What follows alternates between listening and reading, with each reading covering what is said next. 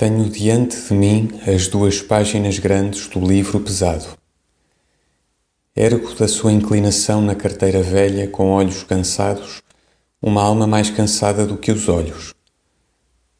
Para além do nada que isto representa, o armazém até à Rua dos Douradores enfileira as prateleiras regulares, os empregados regulares, a ordem humana e o sossego do vulgar.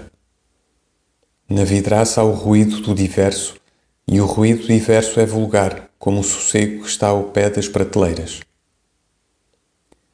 Baixo olhos novos sobre as duas páginas brancas em que os meus números cuidadosos puseram resultados da sociedade.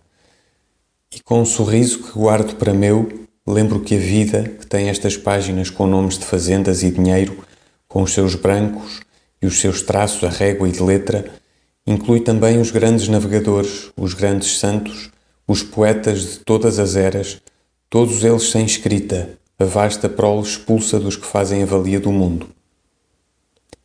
No próprio registro de um tecido que não sei o que seja, se me abrem as portas do Indo e de Samarcanda, e a poesia da Pérsia, que não é de um lugar nem de outro, faz das suas quadras, desrimadas no terceiro verso, um apoio longínquo para o meu desassossego.